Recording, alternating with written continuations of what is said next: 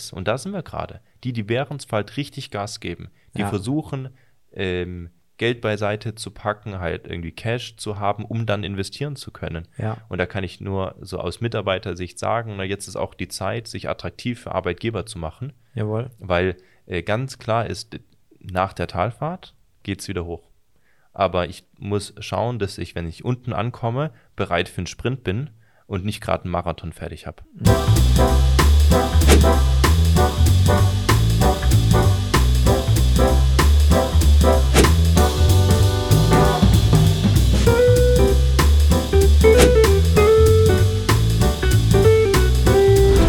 Gary, herzlich willkommen zu unserem Podcast. Äh, freut mich sehr, dass du da bist.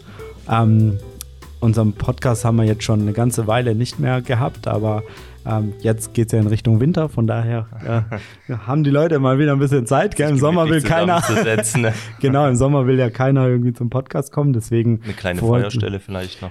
Das wäre eigentlich ziemlich cool, ja. Aber dann kriegen wir hier wahrscheinlich ein bisschen Ärger mit dem Vermieter. Aber nee, wirklich freut mich sehr, ähm, dass du da bist, ähm, dass wir einen kleinen Podcast machen können.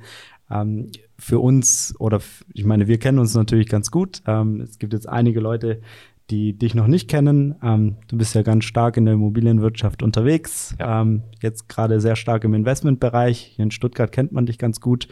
Ähm, ich würde einfach dir mal das Wort überlassen, dass du so ein paar ähm, Gerne. oder ein bisschen zu dir erzählst, wie du zur Immobilienwirtschaft gekommen bist, was du jetzt gerade machst. Ähm, daher stell dich doch gerne mal vor. Ich denke, mich kennt der ein oder andere schon vom Podcast, aber ähm, genau. Genau. Äh, ge gehen wir gerne direkt rein, genau. Ähm, mein Name ist Gary Weirich. Ich arbeite jetzt seit so sechs, sieben Jahren in der Immobilienwirtschaft in Stuttgart und ähm, ja, bin da, wie du sagst, sehr umtriebig. Ähm, in den Jahren auch irgendwie mehr und mehr irgendwie Gas gegeben, weil Mhm. irgendwie es hat Spaß gemacht. Ne? Also man sieht irgendwie was, es kommt Ist auch ein eine coole Ergebnis Branche, bei rum. ja. Ist eine coole Branche, wenn man mal richtig drin ist. Ähm, wie bin ich dazu gekommen? Ähm, ganz der klassische Weg von, von der, ähm, vom Gymnasium runter. Irgendwie klar war, ich will studieren, ähm, weil ich auch noch nicht 100% genau wusste, was will ich eigentlich den ganzen Tag machen. So, habe ein Studium angefangen in Karlsruhe, habe so ein bisschen IT äh, zur Hälfte studiert. Echt? Das wusste ich gar nicht. Richtig, so ist Informatik und äh, viele meiner Mathematikkenntnisse von heute ähm, habe ich aus dem Informatikstudium mitgenommen. Cool. und, und musste da viel reinpauken, genau, habe aber gemerkt, dass die IT-Welt nicht mein Zuhause ist ähm, und ähm, habe dann noch mal einen zweiten äh, Studiengang ausprobiert und das war dann die Immobilienwirtschaft in Geislingen. Die habe ich Haben Da- einige von uns auch studiert, gell? Genau, also der halbe Markt hat, war irgendwie in Geislingen und Ja. der, die andere Hälfte in Biberach und dann gibt es noch ein paar Noch ein paar in. Regensburg drüben, genau, gell? Genau, Ja. Regensburg, richtig. Ähm, und bin von da in die Immobilienbranche natürlich dann reingekommen, Werkstudententätigkeit äh, gehabt, einen coolen Arbeitgeber äh, gefunden zu dem Zeitpunkt und habe da meinen Berufseinstieg gemacht als, als Investmentmakler. Also von daher, ich kenne deine Seite des Tisches sehr gut, war da drei, dreieinhalb Jahre so ungefähr tätig habe ähm, Investments, Gewerbeinvestments vermarktet, ganz klassisch. Jawohl. Äh, wir haben angefangen mit äh, ein, zwei Millionen Euro Objekte. Das Ja. ging so an den klassischen kleinen, also größeren Privatanleger, der jetzt aber noch nicht extrem vermögend ist. Ja.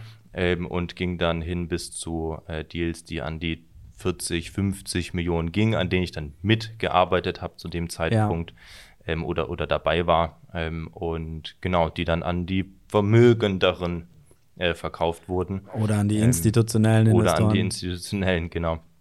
Und da habe ich so ein bisschen die äh, Markt verstanden und kennengelernt. Äh, Mhm. davor jetzt nicht selber Immobilien schon privat gekauft, ja, irgendwie Investments getätigt und all diese Themen, Ja. ähm, sondern da ein bisschen ähm, einfach zufällig an das Investment rangeführt worden und dann aber gemerkt, dass ich da nochmal irgendwie einen Sprung machen möchte, Mhm. ähm, weil ich gemerkt habe, ähm, und das ist vielleicht auch so ein bisschen Philosophiesache von mir, man muss da hinterherlaufen, wo man Talente hat. Mhm. Ne, es bringt mir nichts, mich jeden Tag zu verbiegen, um ein gutes Ergebnis zu kriegen. Ja. Wenn es irgendwo eine Stelle gibt, wo ich ohne mich zu verbiegen standardmäßig ein gutes Ergebnis herbeiführe Mhm. und dann mit der extra Energie und der extra Power ein sehr gutes Ergebnis hinkriege. Macht Und Sinn, ja. ähm, ich habe das äh, gemerkt in, im Corona-Crash, ja, dass wenn du halt ein Jahr oder wenn es ein halbes Jahr ist, irgendwie noch das Gleiche machst wie davor, dann musst du dir manchmal was eingestehen. Ja, ja. Und das Eingestehen kann auch sein, dass du nicht der beste Makler bist. Ja. So gut, ne, gar keine Frage oder solche Sachen, aber nicht der Beste. Ja. Und äh, da habe ich dann den Sprung gemacht in die Position, die ich mir bis heute aufgebaut habe. Ja. Ähm, aber soweit haben wir mal den einen ähnlichen Anfangsweg genommen. Ja, absolut. Äh, genau. Absolut. Wie würdest du jetzt sagen, ähm, oder du hast es ja schon erwähnt, du hast ja jetzt auch einen guten Einblick in den Maklerbereich erhalten. Ähm, was sind jetzt deine Erfahrungen, ähm, die du gemacht hast? Weil ich denke mal, wenn wir jetzt von einem typischen Makler sprechen im Wohnbereich, die werden ja in eine bestimmte Schublade geschoben. ja.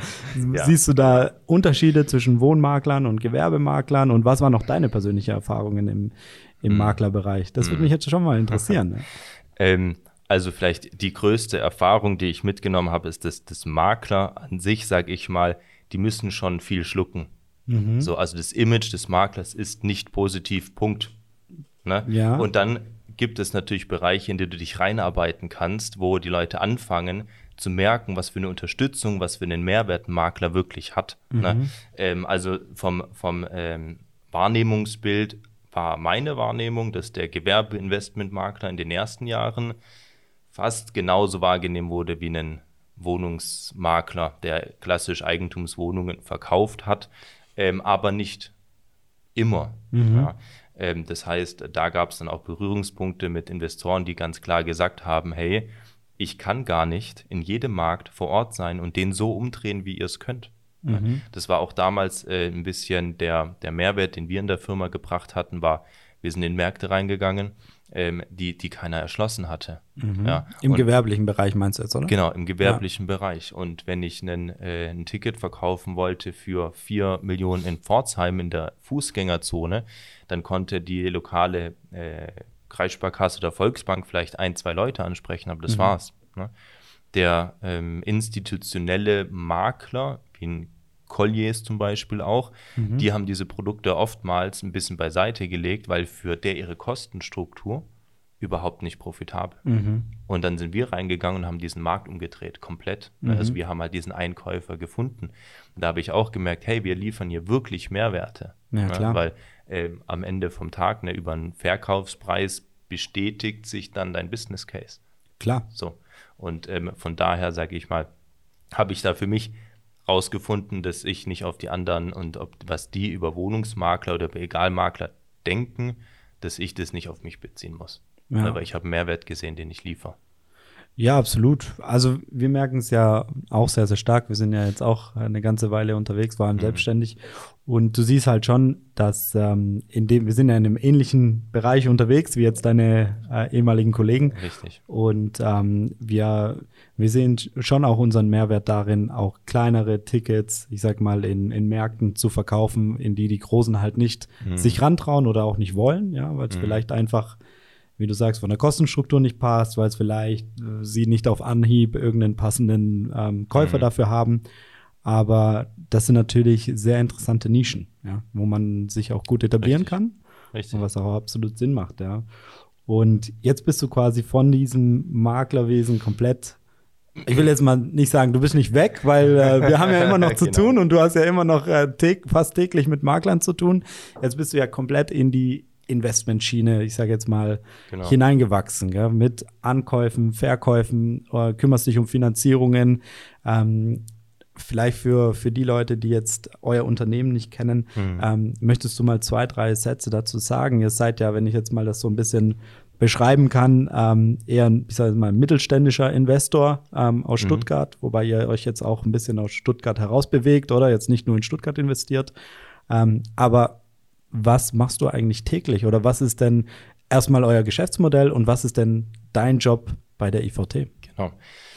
Da vielleicht erstmal dann das kleine Intro, also die IVT AG, äh, das ist die Gesellschaft, in der ich arbeite. Mhm. Ähm, wir sind ein mittelständisches Unternehmen, 23, 24 Mitarbeiter, je nachdem, an welchem Tag man zählt, mhm. ähm, und äh, investieren eben Immobilien für den eigenen Bestand mit dem Ziel, eine Wertschöpfung zu generieren. Mhm. Die Wertschöpfung dann kann verschieden aussehen. Also verschieden wie der Markt ist, hat auch in der Vergangenheit unsere Wertschöpfung ausgesehen. Das heißt, ähm, klassisch äh, Mehrfamilienhäuser ähm, gekauft und saniert, teilweise aufgeteilt, äh, Büroobjekte äh, etagenweise saniert und an neuen äh, Büromieter vermietet. Mhm. Ähm, und genau, das heißt, äh, unsere Wertschöpfung ähm, ist immer die Immobilie aus einem Zustand in einen äh, für jemand anderen attraktiveren Zustand zu versetzen. Mhm. Das kann äh, sein, weil wir sanieren, das kann sein, weil wir kaufmännisch optimieren. Ähm, genau, das ist dann tatsächlich einzelfallbezogen. Wir haben da in der Vergangenheit in Stuttgart und ein bisschen angrenzend viel gekauft über die letzten Jahre. Und ähm, wie du sagst, äh, bewegen uns und gehen natürlich weiter und der Markt geht weiter und wir versuchen da jetzt äh, die nächsten Märkte einfach auch zu erschließen. Äh, was ist äh, mein Job? Mein Job ist eigentlich immer noch Makler. Okay. Ich mache am Ende vom Tag das Gleiche, was ich gemacht habe als Makler. Das, das ist heißt, interessant. Ich arbeite Exposés auf, mhm. weil der Makler gibt mir Informationspaket A und ich muss das transferieren. Mhm. Ne? Also ein Eigentümer kommt zu dir und er hat einen Haufen von Unterlagen. Was machst du als erstes? Sammeln, sortieren, Dateien umbenennen und genau, so weiter. Du, führst ja. es, dem, du arbeitest es so auf, dass ein Investmentmanager, ein Ankäufer, ein Transaktionsleiter irgendwas anfangen kann. Der kann mhm. mit einer Nebenkostenabrechnung im ersten Schritt sicher nichts anfangen. Das ist so, ja. Genau. Und jetzt nehme ich diese Informationen, habe von dir ein Datenpaket bekommen an Informationen. Das passt jetzt für mich. Das passt aber nicht für die Bank. Mhm. Das passt aber nicht für die Objektverwaltung. Ne? Mhm. Das passt auch nicht. Äh, natürlich, da ist ja nicht unser Business Case in deinem Exposé drin. Das mhm. heißt, auch für die interne Abstimmung passt das nicht. Das heißt, das Erste, was ich nehme, ich nehme, ich versuche Angebote zu generieren, Exposés zu bekommen oder Key Facts per WhatsApp, ja, wie es so manchmal ist. Kenne ich gut. genau, und, und transformiert es dann wieder, dass mhm. die Bank damit umgehen kann, ja. dass äh, wir intern einen Business Case drauf aussetzen können und äh, genau, dass wir das auch nachher natürlich im Projekt richtig umsetzen können. Das ja. heißt, ich mache als erstes, nehme ich die Informationen auseinander und bereite das in verschiedene äh, Kanäle auf. Natürlich tue ich davor das Investment erstmal betrachten. Ja. Das heißt, ist das Objekt mal grundsätzlich anhand von ein paar Rahmendaten von uns äh, attraktiv? Ja. Und ab dann geht es in die Prüfung. Ja. Genau. Das ist so der erste Step, wo ich sage, da mache ich die Maklertätigkeit. Ja. Zweiter Step, ich gehe besichtigen. Ja. Mit dem Makler zusammen. Also das heißt, ich mache wieder die gleiche Tätigkeit. Ich gehe vor Ort, ich prüfe das Objekt. Ist das, was ich denke, was es ist? Ja. Was sehe ich aus dem Exposé nicht? Sieht es auch so aus wie auf den Bildern, oder? Sieht es aus wie auf den Bildern oder wurde da irgendwie, wurde da. Photoshop. Wie, genau. Wie hat so schön jemand gesagt, wurde da die Besichtigung verkauft oder das Objekt? ähm, genau, das heißt, die klassischen Schritte, die ein Makler auch geht, äh, dann, ähm, genau, wenn wir dann natürlich entscheiden, okay, das Objekt ist äh, interessant, ich war vor Ort, was macht der Makler? Du gibst dem Dem Verkäufer oder dem derzeitigen Eigentümer machst du eine Kaufpreiseinwertung. Ja. Das gleiche machen wir auch. Das heißt, ich kalkuliere, was ist das Objekt wert. Ja. Ne? Ähm, und ähm, übermittle dann das Kaufpreisangebot dir am Ende vom Tag als Makler. Ähm, und und bis, bis dahin machen wir eigentlich das Gleiche. Ja. Genau. Okay, eigentlich gar nicht so kompliziert. nee. Klingt eigentlich so einfach. genau, es ist keine Raketenwissenschaft. Ja, genau. ja cool. Ja. Und, und wenn es dann weitergeht, angenommen, ihr habt jetzt irgendein Objekt, das ihr jetzt äh, spannend findet und ihr sagt, komm, das, das wollen wir gerne erwerben, Sprichst du dann auch mit den Banken oder läuft es dann intern über die Geschäftsleitung oder ähm, habt ihr mehrere Banken, mit denen ihr hm. Rahmenvereinbarungen habt oder wie hm. läuft es bei euch grundsätzlich? Hm. Gerade auch die Finanzierung, weil das ist ja, ja mittlerweile, glaube ich, ein Riesenthema. Ja? Wenn wir ähm, die Zinskurve dieses Jahr angucken, äh, ja, guck, das ist ein Thema. Ist ja. ein Riesenthema, glaube ich, ja. oder? Wie, wie seid genau. ihr da grundsätzlich strukturiert? Ich glaube, das ist jetzt wirklich der Punkt, wo sich äh, das wirklich von Unternehmen zu Unternehmen komplett differenziert. Ja. Ne? Also so den Ankauf macht jeder ungefähr gleich. Ich kann natürlich das ein bisschen komplexer machen, mehr Informationen anfordern, bevor ich zum Notar gehe, ja. oder mit weniger Informationen äh, zum Notar gehen und einfach ein paar Risiken fressen. Ja. Das ist aber, sage ich mal, 80 Prozent das Gleiche. So. Der Part jetzt, wo es dann in den Investor reingeht, das ist der Part, wo ich sage, okay, ähm, alles ab Notartermin oder was kurz vor Notartermin ist, das unterscheidet sich dann komplett. Da geht jeder seinen eigenen Weg. Ne? Ja. Ich, äh, Gehe ich jedes Mal zu einer neuen Bank, habe ich neue äh, Banken vielleicht schon aufgearbeitet und die stehen in Linie, mhm. ne, dass ich ein Investment zu denen trage. Ähm, oder äh, brauche ich vielleicht gar keine Bank. Mhm. Ne, und ich äh, muss eher Eigenkapitalgeber überzeugen. Mhm. Ähm, und das ist das größte Thema, weil wenn ich 50% EK reingebe, dann finde ich eine Bank, das kann ich dir garantieren. Ja. Aber dann ist das Thema 50% Eigenkapital zu finden. Das heißt, da ist dann bei jedem Investor unterschiedlich.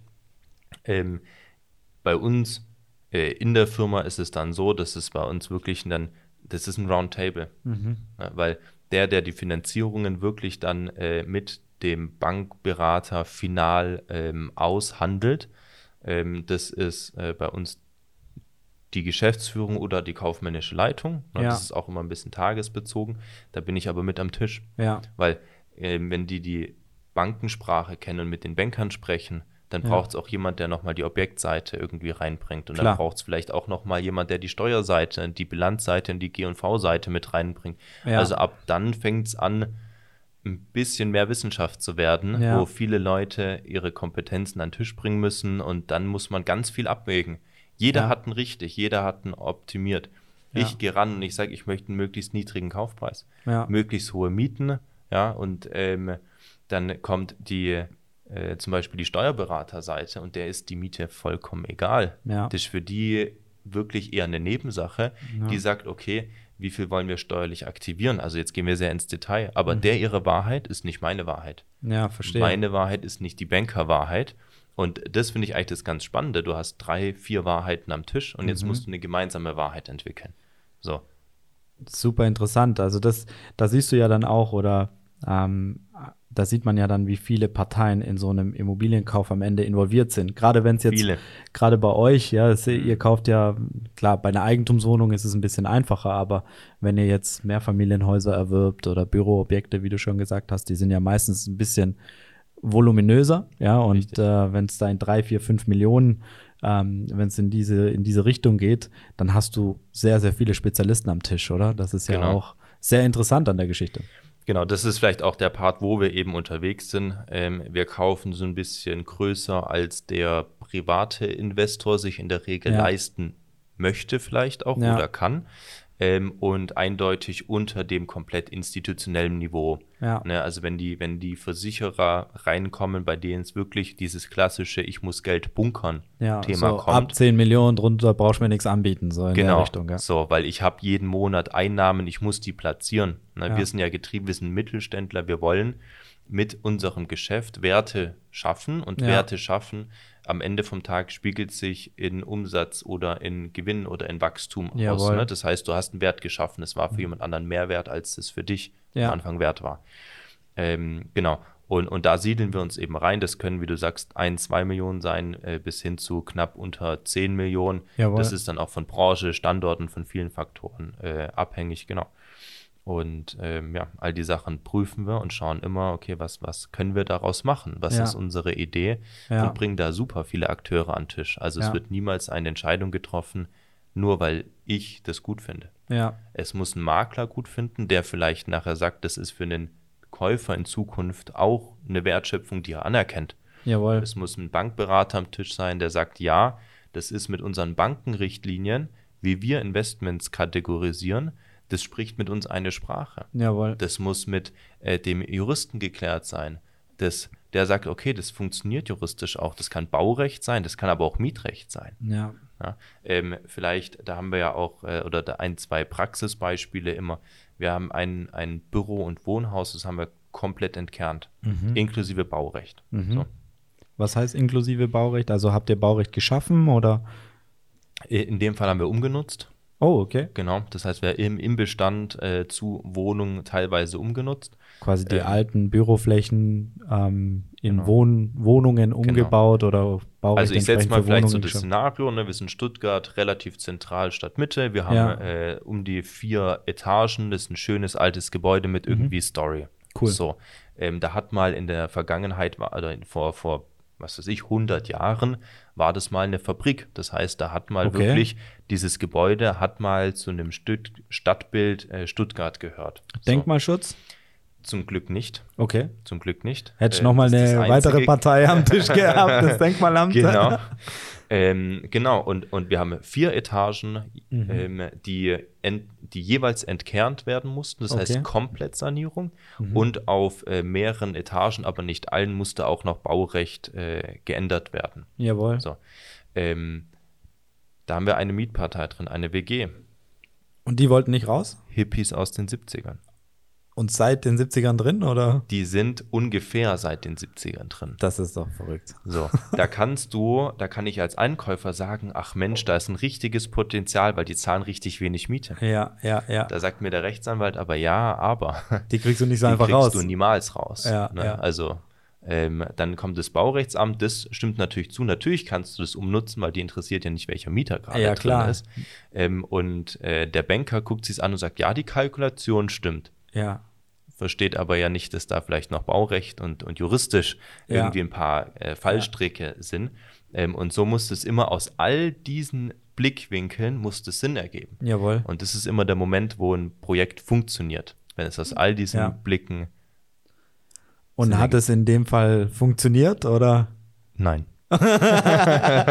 Das heißt, ihr habt es dann zum Schluss nicht gekauft, oder? Ähm, wir, doch, wir haben, also wir sind dabei, es funktioniert, ist gar keine Frage. Es funktioniert nur nicht in dem, genau dem Umfang, wie man es Ah, mal ja, okay. geplant hat. Das Okay. heißt, heutzutage, das ist das Credo, ähm, wir sind überall so äh, zu mit Richtlinien, Vorgaben Ja. äh, und Themen. Wenn da auf dem Weg was nicht 100% aufgeht, dann muss ich halt einen anderen Weg gehen. Ja, klar. Da muss ich einen Weg irgendwie möglich machen. So. Und dann ist es halt ein Thema und das kann mir jeder Investor in wahrscheinlich ganz der ganzen Welt kann mir sagen, oder keiner kann behaupten, 100% der Fälle gehen 100% so auf wie am Anfang gedacht. Nee, da wird. So. Es geht auf dem Weg. Das Projekt geht auch auf, Schief, ja. ne? anders wie es mal vor drei Jahren Ja. geplant war. Ja. Ne? Aber es geht auf und man muss halt. Wege finden. Ähm, und das haben wir da auch gefunden. Also muss man halt ein bisschen dann, Ja. sag ich mal, zwischen der Ankaufsrealität und der Projektphase von zwei, drei Jahren der Realität, ja. da stecken Excel ist nicht die Realität. Das Absolut. ist nicht die Wahrheit. Das ist nur eine punktuelle Sichtweise eines Ankäufers wie mir Ja. zu einem Tag. Ja. Wenn ein Jahr später Corona kommt, ich Konnte kann den besten Plan der Welt gehabt haben. Ja. Der wird nicht stattfinden. Ja, natürlich. Ich meine, jetzt siehst du ja mehrere Effekte, oder? Wann habt ihr das Projekt, wann seid ihr da angegangen? Vor drei Jahren? Ja, ungefähr vor drei. Also Also es war 2019, oder? Da hatten wir jetzt noch kein Corona. Ja, dann Richtig. ein Jahr später ging es los mit Corona 2020, gell? Und dann äh, gab es noch kein Ukraine. Ja. es gab keine Ukraine. Da gab es noch keine Zinsen, die in die Höhe geschnellt sind, keine Inflation mit 10 Prozent. Also von daher glaube ich schon, dass es enorm herausfordernd ist und du brauchst echt einen langen Atem, oder? Richtig. Ne? Um Also man muss davon umzusetzen. Genau, also wieder wir in unserer Brille als, als mittelständischer Investor, wir haben schon äh, den Plan, dass wir Objekte mehrere Jahre halten. Ja. Das heißt, ich muss natürlich diese mehrere Jahre der Zukunft mit einpreisen oder ähm, mit überlegen, welche Hürden kommen könnten.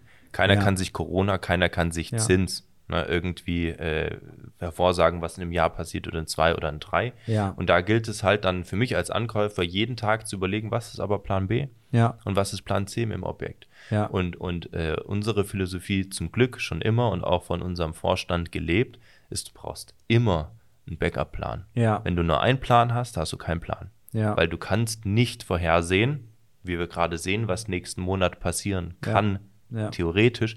Du brauchst immer einen Backup-Plan. Und, und das bringt uns eben in die Situation von heute, wo wir sagen, wo ich dir offen sagen kann, ja, dieses Projekt ist nicht zu 100% aufgegangen, aber wir hatten einen Plan B. Jawohl. Und das haben wir immer. Bei allem, was wir machen, haben wir einen Plan B, Ja. ähm, damit wir vielleicht von der jetzigen Situation profitieren können. Ja, weil am Ende des Tages ist es ja auch, ähm, ich sag jetzt mal, das Geld der Firma, oder? Ihr habt jetzt nicht Richtig. großartig ähm, irgendwelche Finanzinvestoren, Private Equity Funds oder so, die sagen, hier hast du 100 Millionen und viel Spaß damit, sondern Genau. ihr arbeitet quasi mit eurem eigenen Geld. Richtig. Ne? Also jeden Euro, ähm, den wir erwirtschaften, reinvestieren wir auch wieder. Ja, Aber jeder Euro, den wir investieren, müssen wir auch erstmal erwirtschaften. na klar, ja. Genau. Deswegen finde ich das mega spannend, ähm, vor allem auch mit dieser, mit dieser Projektlaufzeit von drei bis fünf Jahren, weil das ist halt etwas, wo du, wie du sagst, du kannst es nicht voraussehen, mhm. ja, und vor allem jetzt die letzten, gefühlt die letzten zwölf Monate, also da konnte ja keiner mehr was voraussehen, was, äh, also hättest du letztes Jahr gedacht, ja. dass jetzt äh, ein Krieg in Europa ausbricht und dass die Zinsen um, äh, weiß Gott, wie viel Prozent in die Höhe ja. gehen und dass die Inflation steigt wie verrückt. Ich glaube, das hätte jetzt letztes Jahr auch keiner, äh, in keiner dem Sinne vorausgesehen oder gesagt, ja. dass es genauso wird, wie es jetzt ist. Und was ich jetzt halt interessant finde, ist, ich sage jetzt mal, für uns als Makler, wir sind ja, ich sage jetzt mal, wir haben ja jetzt kein riesen kapitalintensives Geschäft mhm. in dem Sinne. Wir können ja schon sagen, wir ähm, machen jetzt mehr Vermietungen, wenn wir sehen, ähm, Verkäufe laufen, laufen ein bisschen schleppend, dann vermieten Richtig. wir halt ein paar Büroflächen und kümmern uns eher um Logistikvermietungen, weil wir der Meinung sind, das läuft gut. Aber jetzt für euch, ihr seid ja Investor, ihr habt ja eine ganz andere Sichtweise. Ja, und mhm. ähm, mich würde da jetzt noch interessieren, wie flexibel seid ihr? Weil wir sind relativ flexibel als Makler, aber könnt ihr als Investor auch so flexibel sein in so einer kurzen Zeit oder wie schnell kommt ihr ins Umdenken? Oder ähm, Strategieänderung? Ja, weiß ich jetzt nicht. Richtig. Ähm, ich glaube, wir haben einen essentiellen Vorteil in der aktuellen Situation und das ist nämlich genau dieses Thema, dass, dass wir ein ich sage mal, wir sind ein geschlossener Kreislauf. Wir wirtschaften mit unserem Geld, klar, mit Banken, das ist mit unser Kreislauf. Ja. Ähm, und da gilt es, relativ wenige Leute zu überzeugen, mhm. dass wir uns anpassen müssen. So, ja. Das heißt, wir können grundsätzlich schnell reagieren. Mhm. Ähm, natürlich ist es für uns kostenintensiv zu reagieren. Wir müssen Prozesse ändern, wir müssen Standards wieder neu schaffen, wir müssen uns in neue Märkte reinarbeiten. Ähm, aber das ist alles machbar. Ja. Ich sehe da eher so ein bisschen die äh, sage ich mal, auch die Unternehmen, die viel angepriesen werden, natürlich aus ähm, der aus der Unisicht. Ne? Also ich stelle mir jetzt vor, ich bin, äh, ich bin jung, ich komme gerade von der Uni oder ich habe ein, zwei Jahre gearbeitet und mache meinen Wechsel, ne? weil wer ist schon noch an der ersten Stelle, wo er eingestiegen ist? So. Was ist, was ist dem seine Möglichkeit? Und, und da kann ich nur mitgeben, umso größer der Laden, umso mehr ist es ein Tanker. Ja, ne? klar. Ne? Und ein Tanker, der muss Kilometer vorm Hafen anfangen, den Rückwärtsgang reinzumachen. Ja. Ähm, und, und dieses Bild könnte nicht näher an der Wahrheit sein als die Realität. Ja. Wir mit irgendwie 20, 23 Leuten, wir passen zur Not in den Besprechungsraum zusammen rein. Wir sagen, ähm, liebe Mitarbeiter, alle zusammen, ähm, das und das ist aktuell die Situation. Ja. Und wir müssen darauf reagieren und wir schaffen das. Ja. Wir suchen uns die Chancen und das wird jetzt Step 1, 2, 3 benötigen und du holst kurz alle mit und alle sind irgendwie happy, weil sie wissen, was passiert. Das heißt, äh, wir können uns sehr schnell anpassen in der Situation, haben wir auch schon gemacht.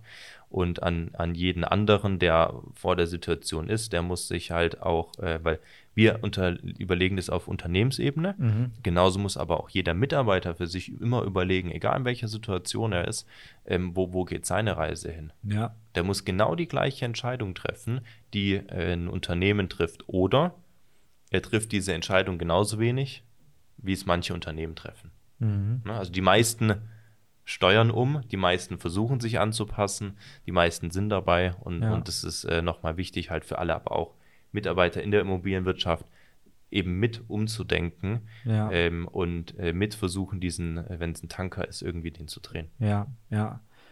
Und wenn wir jetzt mal darüber nachdenken, wir haben ja jetzt Zinsen von, ich weiß nicht, im gewerblichen Bereich reden die Banken schon mittlerweile von 5%, oder? Also, ist schon, da bist du näher dran als ich. Ja. Ähm, was rechnet sich aus deiner Sicht noch? Also wenn ich jetzt als Privatmann mir eine Wohnung kaufen möchte, dann geht es wahrscheinlich schon, wenn ich da irgendwie ein bisschen Eigenkapital mhm. mitbringe. Mhm. Aber du als Investor hast ja eine ganz andere Kalkulation. Mhm. Ähm, und wenn wir jetzt davon ausgehen, dass du eine, eine Rendite erwirtschaften musst, wo siehst du jetzt Chancen? Ja, weil wir, ja. wir sind ja jetzt gerade in einem Segment unterwegs oder in den letzten Jahren gingen ja die Preise nur nach oben oder? Und die Mieteinnahmen sind, wie sie sind. Ja, du mhm. kannst vielleicht an der einen oder anderen Stelle anpassen, aber die Faktoren sind ja enorm in die Höhe gegangen. Jetzt haben wir aber die Entwicklung dieses Jahr erlebt, dass die Zinsen enorm gestiegen sind. Dementsprechend ähm, müssen die Faktoren runtergehen, damit es sich für dich als Investor noch lohnt. Genau. Und mich würde jetzt interessieren aus deiner Sicht, wo siehst du jetzt noch Chancen, weil es hm. sich noch an der einen oder anderen Stelle rechnet? Und hm. die andere Frage ist, was rechnet sich gar nicht mehr? ähm, ich sag mal, Best Practice für uns irgendwie ist, ähm, Investments als Einzelinvestment zu sehen. Mhm. Nicht auf Portfolioebene zu denken, naja, hier ein negativer Cashflow kann ja irgendwo anders ausgebessert werden. Ne? In irgendwie einer Krisensituation, wie wir uns befinden. Punkt. Mhm. Ähm, sag ich mal, ein Investment einzeln betrachten. Wenn das über die gesamte Laufzeit unterm Strich positiv ist, dann kannst du das Investment tätigen. Wenn das auf dem Weg irgendwelche Zukunftsvisionen braucht, dann wäre ich jetzt gerade vorsichtig. Nicht, weil ich sage, dass die nicht eintreten. Nur weil ich sage, du kannst jetzt versuchen, dich richtig aufzustellen oder du kannst der Letzte sein, der zu hohen Preisen kauft. Ja. Ja, das heißt, was wir machen, ist ganz klar, wir gucken das Investment an und wir sagen, können wir dieses Objekt, was ist der Worst Case? Der Worst Case ist immer unendlich lange halten. Ja. Kann ich das Objekt unendlich lange halten? Wenn ich das Objekt unendlich lange halten kann, kann ich es kaufen. Dann bin ich sicher. So, wenn ich sage, okay, das Ob- Objekt kann ich nur ein Jahr halten oder zwei Jahre, weil ich lege mich so weit aus dem Fenster. Ich kaufe ein Einzelticket, Klumpenrisiko, das ist vielleicht die Hälfte oder 30 Prozent von meinem Portfolio.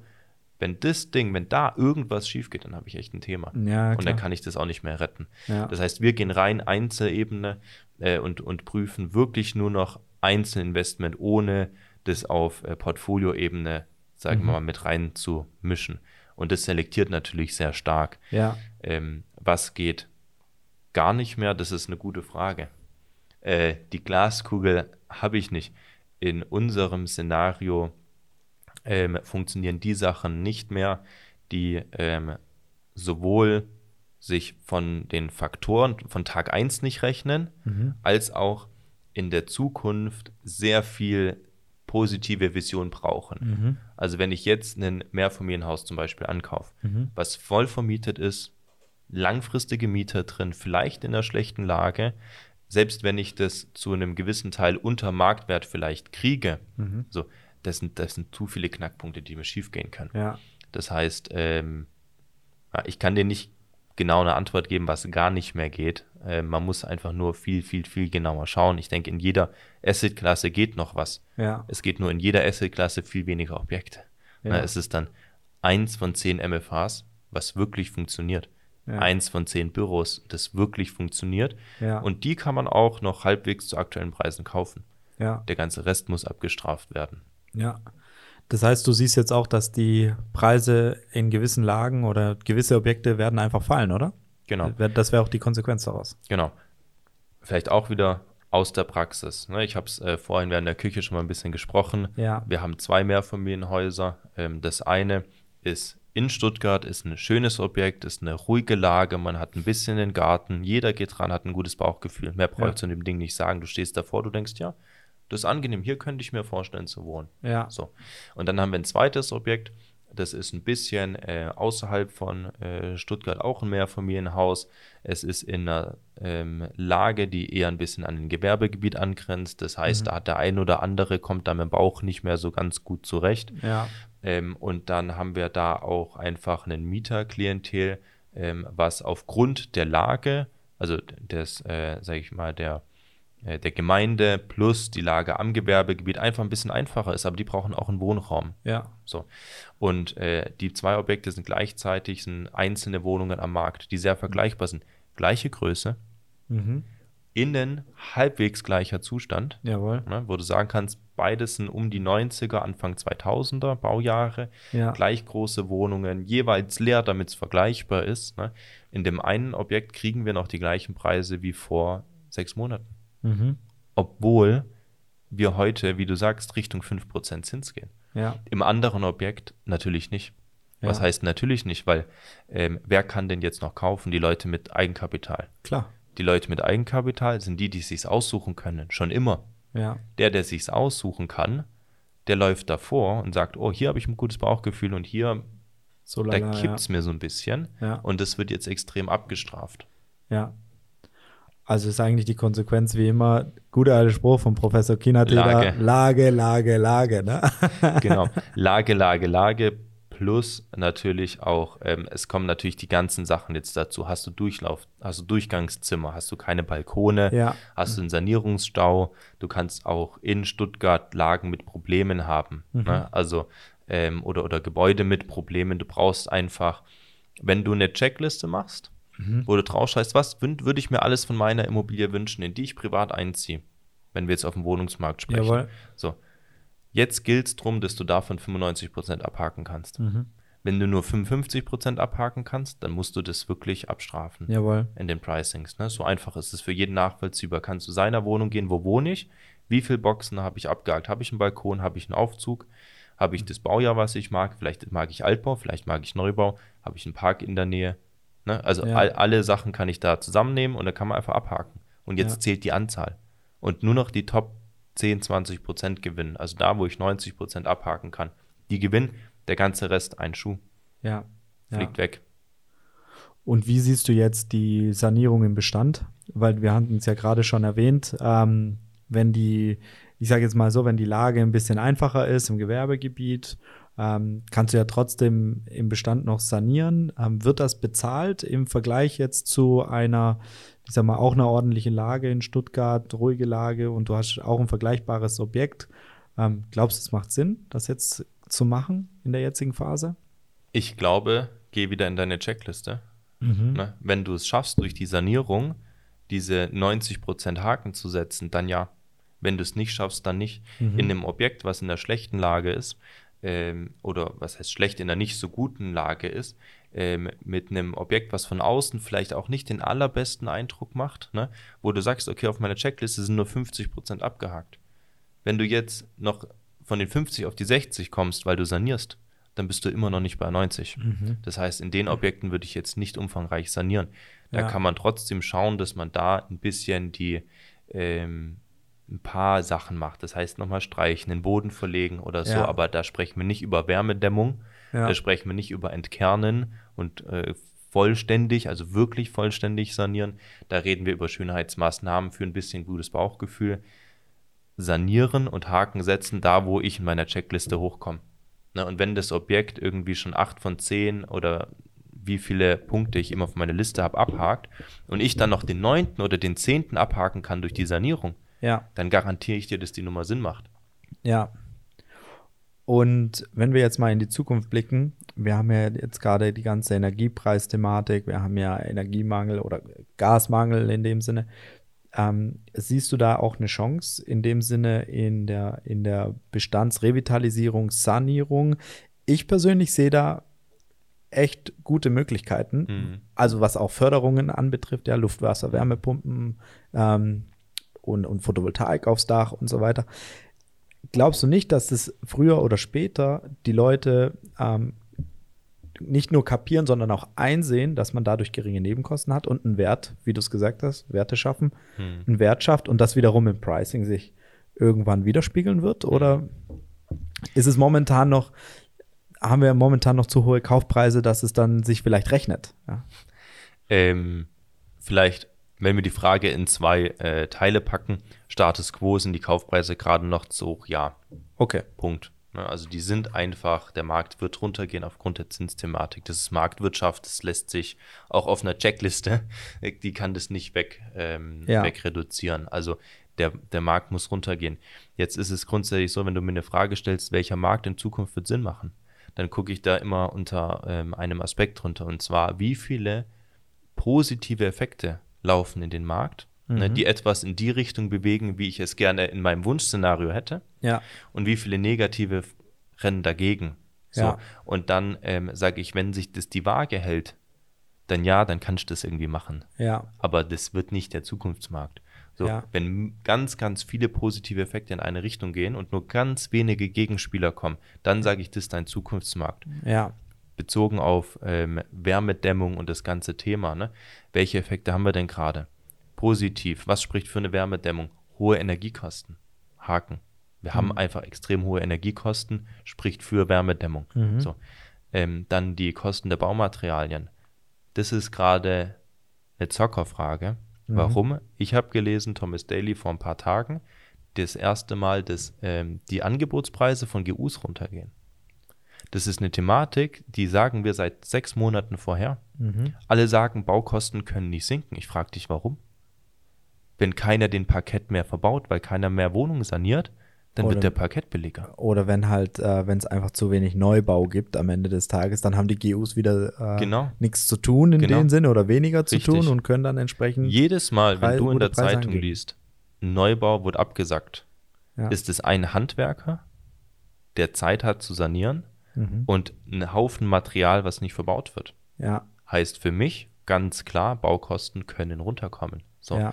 ich glaube stark dran, dass, ähm, dass das passieren wird. okay. So, das heißt, erster Haken Energiekosten, ne? zweiter Haken Material, Baukosten. Ich Ja. glaube, dass die, die Wärmedämmung an sich, das ganze Thema, nicht komplett explodieren wird. Ja. So, dann hast du irgendwelche Förderungen drin. Ja, Wie du sagst, irgendwie, wir wollen ja die Energiewende schaffen. Es gibt ohne Ende Fördermaßnahmen und ich kann dir garantieren, dass es in Zukunft noch mehr Förderung geben wird, ohne dass ich sie kenne. Ja, Weil ganz klar, wenn ich mir auf die Fahne schreibe, irgendwie Klimaneutralität zu erreichen, geht es ne, für deutschlandweit gesehen nur durch Subvention. ja, Und wenn das Wärmedämmung ist, dann wird Wärmedämmung subventioniert werden in der Zukunft. Kann gar nicht anders passieren. Ne? Das ist ganz klassisch. Ich fördere die Elektromobilität. Was mache ich? Ich subventioniere dein Elektroauto mit 5.000, 7.000, 10.000 Euro. Ja. Das gleiche passiert wird mit der Dämmung passieren. So, ähm, das heißt, da habe ich einen Haken dran. Das kann natürlich dann die Materialpreise wieder hochdrücken, weil wenn es subventioniert wird, erhöhe ich die Nachfrage oder so. Aber mal grundsätzlich läuft es gerade in die richtige Richtung rein. Das heißt, ich habe mal mindestens drei große Effekte, die mir da äh, Vollgas reinlaufen. Ja. Von daher sehe ich da durchaus eine Möglichkeit. Der Zins, der beherrscht den ganzen Markt. ja, So, ähm, und deswegen von vorhin, ja, es ist aktuell noch zu teuer, ja, weil das Preisniveau muss sich an den Zins anpassen. Wenn es das getan hat, dann ist aber der Zins wieder ein neutraler Effekt. Nur Ja. gerade ist der schlecht. ja, absolut. Ähm, genau, also ich sehe da viele Effekte, die gerade positiv Ja. reinlaufen. Das ganze Thema braucht noch ein bisschen Zeit. ja, Zins muss durchgehen. Ähm, es müssen noch mehr Neubauten abgesagt werden. Es müssen noch mehr Bestandssanierungen abgesagt werden. Das ist alles positiv für den Business Case. Ich möchte ähm, energetisch sanieren. ja. Also kann man eigentlich zusammenfassend schon sagen, dass das ähm, auf jeden Fall eine Chance ist für die Zukunft, oder?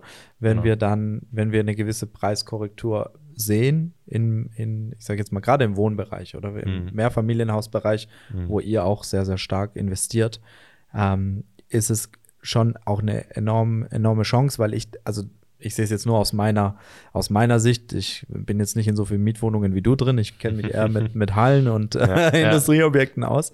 Aber ich denke halt auch, die Wohnungen, die ich gesehen habe, wenn ich mal auf Wohnungssuche bin, es sind ja schon Wohnungen, die relativ alt auch sind, oder? Mhm. Also Hm. da denkt man sich schon, komm, lieber Eigentümer, nimm doch mal ein paar Euro in die Hand und ähm, ja, kannst doch mal das Bad weiß herfließen und nicht immer diese beigen äh, ja, 80er Jahre Fliesen noch drin Richtig. lassen. Ja, also da kann man ja schon ein bisschen was machen. Ich denke halt, es könnte für die Zukunft eine Nische sein. Ja, wenn du dann sagst, komm, ähm, wir kaufen Mehrfamilienhäuser, wir sanieren die tiptop durch, ähm, mit Photovoltaik noch aufs Dach, dann kriegt der Mieter seinen Strom, den, der vom Mhm. Dach irgendwie erwirtschaftet wird, du hast nie, niedrige Nebenkosten. Macht ja für mich als Wohnungssuchenden, als Mietinteressenten Genau. Super spannend und super interessant, bei dir jetzt eine Wohnung zu mieten, wohingegen ich dann jetzt bei einem anderen äh, Vermieter, wo ich vielleicht eine alte Wohnung habe, die aber relativ klar, Stuttgarter Markt ist sowieso teuer, Mhm. ähm, die dann sagen, die wollen dann einen, einen hohen Mietpreis haben, dann gehe ich lieber zu dir, wo ich dann vielleicht zwei Euro mehr bezahle auf einen Quadratmeter, aber ich weiß, ich habe vielleicht geringere Nebenkosten und ich habe eine schöne neue Wohnung. Ja. Ich denke halt, das Richtig. kann halt schon eine Nische sein, wenn man sich darauf fokussiert, ähm, weil es halt einfach viel alten Bestand gibt. Richtig. Ja. Und von daher denke ich, das ist doch super, super interessant, wenn ihr euch dort weiter fokussiert. Ich würde das auf jeden Fall supporten. ich muss nur gucken, Mit dass den entsprechenden Angeboten. mit den entsprechenden Angeboten die zum Pricing passen.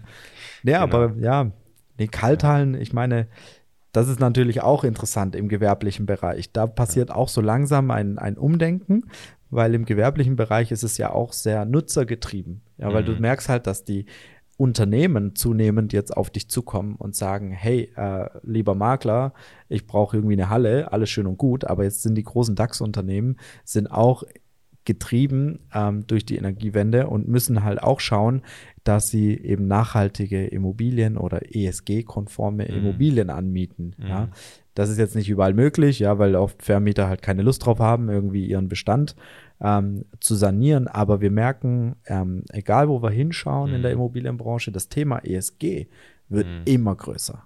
Wir waren Richtig. ja auch jetzt in den USA im August. Ja. Ähm, und, und du merkst da, die, dieses, dieses ESG-Thema, ähm, die, die Amerikaner haben sich, also die, die sind das, ja mehr würde mich jetzt interessieren, weil Amerika, ich habe zwei Bilder von, ich habe so Kalifornien, irgendwie alles grün und dann habe ja. ich so diese Südstaaten, Dieseltrucks, ja. irgendwie die Viertelmeile fahren, was so gar keinen Sinn macht. Ja. Irgendwie, das sind so meine zwei Bilder. Was, was, sieht die, was macht die Immobilienwirtschaft da? Also Amerika ist ja echt ein faszinierendes Land. Also da ist ja, ich finde es sehr, sehr spannend, wie die dann einfach kontrovers diskutieren. Ja, da ist ja die Debattenkultur ist ja viel stärker ausgebreitet als jetzt bei uns, was sehr cool ist. Wir waren ja dort auf dieser, dieser Commercial Summit, das ist so ein bisschen wie die Expo Real in München, aber wirklich in einem kleineren Maße. Also das ist vielleicht eine, ähm, das war in einem Hotel, da gibt es dann an, an eine Etage, wo dann einzelne ähm, Unternehmen mhm. ihre ähm, ja, sich präsentiert haben und dann halt ihre Angebote präsentiert haben. Und dann gab es eine, ähm, einen großen Vortragssaal, wo einfach den ganzen Tag gab es dort Vorträge, ja. Und da waren ähm, unterschiedliche Akteure und die Amerikaner setzen sich jetzt zunehmend eben mit diesem ESG-Thema auseinander, weil sie halt sagen, ähm, eh ganz klar, energieeffizient, ja, man muss halt gucken, dass wir nicht so mhm. viel Gas, mhm. Öl und so weiter verbrauchen. Das heißt, es geht zunehmend, man schaut sich zunehmend die Liegenschaften genauer an, ja, und sagt dann, gut, wie kriegen wir es hin, diese Liegenschaften ähm, energieeffizient zu bauen? Da haben die aber, muss man ehrlicherweise sagen, jetzt noch nicht so, da sind sie, glaube ich, noch nicht so sehr im Detail jetzt wie wir mit Luftwasser, Wärmepumpen mhm. und Photovoltaik mhm. und so weiter. Ähm, Öl ist vorhanden, Gas ist ja, vorhanden. Ja, die haben alles da. Ja. Ich glaube, das, das S ist ein bisschen stärker ausgeprägt, also Social bei den Amerikanern. Also wir hatten ähm, gerade Social Housing war ein Riesenthema in den Staaten, okay. weil sie halt ich auch. Ich glaube, ist auch viel mehr gefördert noch, oder? Genau. So Tax Benefits genau. und so, was die man haben, so. Ich weiß nicht, wie genau dieses Programm funktioniert, mhm. aber es ist ein gefördertes Modell. Und ähm, interessant ist halt dadurch, dass klar, bei den Amerikanern, die haben auch eine andere Kultur wie jetzt bei uns. Ne? In der klar. Hire and Fire, du kannst theoretisch jederzeit rausgeschmissen werden. Ähm, und demnach sind die jetzt gerade, ähm, gibt es viele Leute, die einfach weniger Geld haben, was die Amerikaner mhm. jetzt merken. Klar, Inflation mhm. war höher, Zinsen sind höher und so weiter. Und ähm, die kümmern sich um dieses Social Housing sehr, sehr stark oder setzen sie sich mhm. damit sehr stark auseinander. Wohingehen hier in Deutschland das jetzt noch nicht so ausgeprägt ist. Wir haben ja im Endeffekt eine soziale Absicherung. Ne? Genau. Das heißt, der Staat sorgt dafür, dass ich mir eine Wohnung leisten kann. Ja. Und wahrscheinlich sagen die Amis, okay, der Staat kümmert sich nicht um die Sozialleistung in dem Sinne, dass sie ja. geldtechnisch unterstützen, aber dass sie halt ähm, subventionieren, wenn Leute eben billig vermieten. Ne? Ist ja im Endeffekt ein bisschen anders gedacht einfach. Genau, genau. Also das war, das war schon spannend, ja, dass sie wirklich sich darüber ähm, stärker Gedanken machen als bei uns. Wobei bei uns mhm. ist ja jetzt in der Diskussion auch in der Politik, ja, wir brauchen mehr Wohnungen, wir sozial mhm. gefördert und so weiter.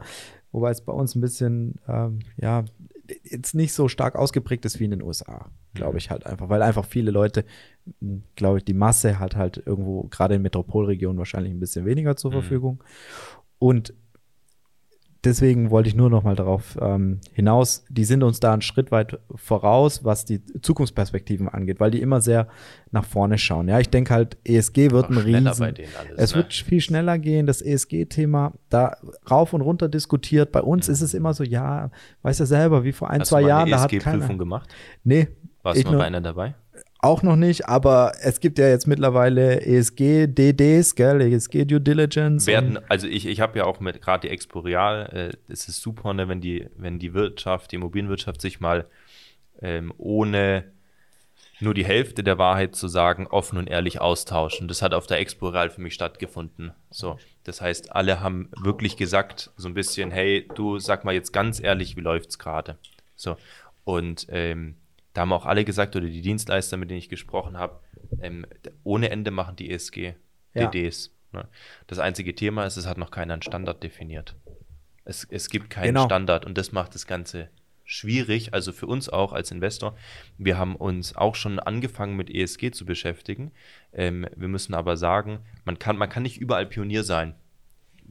wie auch. Ja. Das heißt, äh, wir gucken uns halt immer an, okay, wo wollen wir wirklich Pionier sein, reingehen ähm, und wo müssen wir ein bisschen drauf warten, bis wir ähm, mit dem Markt gehen können. Ja. Und im ESG-Thema macht es jetzt für einfach unsere Größenordnung aktuell noch nicht so viel Sinn wie für die institutionellen Investoren, weil ich weiß, der Privatinvestor, der nachher vielleicht eine Wohnung kauft, der guckt vielleicht auf seine Nebenkostenabrechnung, aber der guckt nicht drauf, wie meine CO2-Bilanz im Bau war. Mhm. Und das wird auch lange nicht passieren. Das muss erstmal bei den Institutionellen ankommen, dass die das von oben irgendwann durch den ganzen Markt tragen. Ja. Ähm, das heißt, da haben die aber äh, Standards zu schaffen, das sehe ich als ihre Aufgabe. Ja, da dem Markt irgendwie einen Standard vorzugeben, an den sich dann andere halten können. Ja, aber ich glaube, es wird kommen. Also wir kommen alle Ja, nicht keine drum Chance, rum. das nicht. Die Bundesregierung will ja, dass wir, dass wir irgendwann weg von den fossilen Energiestoffen kommen, was ja auch gut ist. Ähm, von daher, es wird kommen, ja. Und was ich jetzt halt gemerkt habe, gerade jetzt ähm, auf der Expo Real, auf der wir jetzt waren, ja, warst du ja auch, oder? Vor, Mhm. vor zwei Wochen. Ähm, mittlerweile ist es wirklich angekommen, wo die Leute sagen, okay, wir müssen uns jetzt Gedanken darüber Mhm. machen. Ja, vor ein, zwei Jahren, ja, ESG, keiner wusste, was E, S, Schon mal, S genau. weiß ich sozial, aber G, was G, Governance, Hm, keine Ahnung. Ja. Ja, und, dann noch Englisch. Ja, und dann Für noch die schwäbische. Immobilienwirtschaft. Ach, kann man es nicht übersetzen? Genau. Also deswegen, ich glaube, das ist, äh, das ist was, was auf jeden Fall kommen wird und wir müssen uns alle damit auseinandersetzen. Genau. Und ein weiteres, äh, oder vielleicht darauf nochmal zu sprechen zu kommen, ich war jetzt auf, auf zwei, drei Veranstaltungen von größeren institutionellen Investoren. Ähm, die machen sich, oder die gehen jetzt wirklich so tief rein, also es war alles Gewerbe, Industrie, Immobilien. Mhm. Die gehen mittlerweile so tief rein in die Geschichte, dass sie sagen, wir müssen sogar schon die Abrechnungen oder die, die Stromverbräuche der Mieter kennen. Wir Mhm. wollen wissen, Mhm. wie viel Wasser verbrauchen die, wie viel ähm, Heiz, wie viel Heizenergie, wie wie viel, was verbrauchen die tatsächlich und das alles wollen wir monitoren und um dann einen ESG-Report am Ende des Jahres für jede Genau. Immobilie aufzustellen. Du musst ja auch erstmal einen Standard setzen. Was ist denn ein hoher und was ist ein niedriger Verbrauch, wenn du keinen Verbrauch kennst? Ja, Ne? Also und aber das ist ja jetzt gerade die Herausforderung, gerade im gewerblichen Bereich. Mhm. Wie ist es denn immer gelaufen in der Vergangenheit? Gerade bei uns schwäbischen Investoren, sage ich jetzt naja, mal. Mieter macht alles. Mieter, mach alles. Ich will jeden Monat meine Netto-Kaltmiete und zahl mir bitte noch ein paar Euro für Versicherung und Grundsteuer und das war's. So. Jetzt musst du erstmal an die Daten rankommen und wissen, und es ist ja auch wieder von Branche zu Branche unterschiedlich, weil der eine hat eine Produktion, der andere hat nur eine reine Lagerung, Ja. hat einen ganz anderen Verbrauch. Aber trotzdem wird es, glaube ich, da wiederum Chancen geben für die Zukunft in der ähm, Softwareentwicklung, in der Digitalisierung, weil es wird wahrscheinlich irgendwelche Softwareentwickler geben, die sagen, super, ähm, jetzt machen wir da irgendwie Tools und ähm, können dann alles entsprechend reporten, alles automatisiert, damit sich dann später die Immobilieneigentümer halt viel, viel leichter tun, oder? Mit, Mhm. den, mit der ganzen Abrechnung und auch so. mit den ESG-Reports. An den Privaten muss es häppchenweise fertig rangetragen werden. Ne? Sonst Ja. macht es keinen Sinn. Kein Ja. Privater kann sich hinstellen. So, das ist für mich ganz klar die Vorreiterrolle der Institutionellen, ne, der Leute, die richtig äh, Gelder bewegen und, und Ja. Märkte schaffen. So, die müssen diesen Markt standardisieren. Da kann, können wir als mittelständischer Investor, ihr als Maklerhaus und der Private, der sich mal vielleicht eine Eigentumswohnung kauft, erst recht nicht wirklich was zu beitragen. Ja. Ähm, da ist eben ganz wichtig, dass die Immobilienbranche sich irgendwie äh, austauscht und zwar Mhm. offen und ehrlich. Ne? Das ist das, äh, was, was ich äh, in unserem Aufnahmeversuch Nummer eins äh, ja auch gesagt habe, was ich so cool finde an einem Podcast. Ja. Ne, Die Immobilienwirtschaft, die muss sprechen, die muss sich austauschen. Nicht jeder ist Einzelkämpfer für sich. Ich glaube, wenn Ja. so die, äh, egal ob wir gerade ein bisschen weggehen von der ähm, Digitalisierung oder nicht Digitalisierung, von der In Internationalisierung, ähm, es ist wichtig, wir kämpfen nicht alle einen eigenen Kampf. Mhm. So, wir alle sind irgendwie im gleichen Markt. Ja. Da ist es irgendwie für jeden was da. Ähm, wir als Markt in Stuttgart sind vielleicht eine Konkurrenz zu München und zu Karlsruhe und vielleicht zu Ulm in Zukunft. Ähm, jetzt können wir sagen, okay, ähm, ich sage jetzt keinem Ulmer, was in Stuttgart funktioniert. So, aber ist Quatsch, weil wir als Baden-Württemberg und als Bayern sind doch auch in einem deutschen Markt. Klar. Und in dem deutschen Markt sind wir in einem, ne, ist ein Vergleich zu einem europäischen Markt. So, es gibt Leute, die können sich die Länder in Europa raussuchen, wo sie investieren. Und dann gibt es die, die sich aussuchen, okay, auf welchem Kontinent investiere ich denn? Ja? Ähm, und da müssen wir einfach zusammenhalten.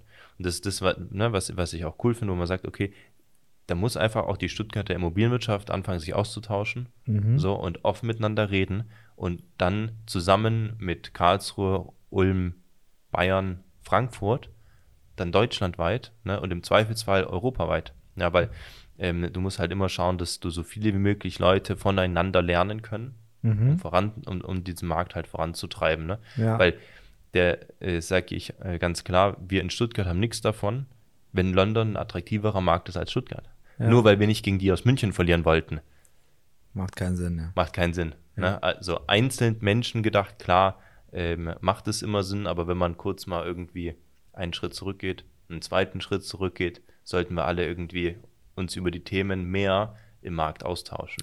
Absolut. Nee, deswegen finde ich das ja eine, eine, ein interessantes Medium, ja. Und ich finde auch, gerade auch wir Jungen, weißt in der, mhm. in der Immobilienbranche sollten uns noch mehr Gedanken darüber machen, weil wir haben ja noch 30 Jahre genau. vor uns, ja, und ähm, können ja auch aktiv ja. mitgestalten, oder? Und ich denke halt, ähm, wir sollten uns darüber Gedanken machen, weil am Ende ist es ja auch unsere Zukunft, ja, und unsere, ich sag mal, irgendwann Richtig. wird halt jeder irgendwo in einer Führungsposition sein und da will man sich ja schon ähm, sein Umfeld so gut kreieren, dass es halt auch passt, ja. Und deswegen genau. finde ich super wichtig, dass man offen seine Erfahrungen einfach austauscht, ja, ohne jetzt genau muss ja nicht jedes Geheimnis ausplaudern, aber jeder macht ja mehr oder weniger, sitzt im gleichen Boot, oder?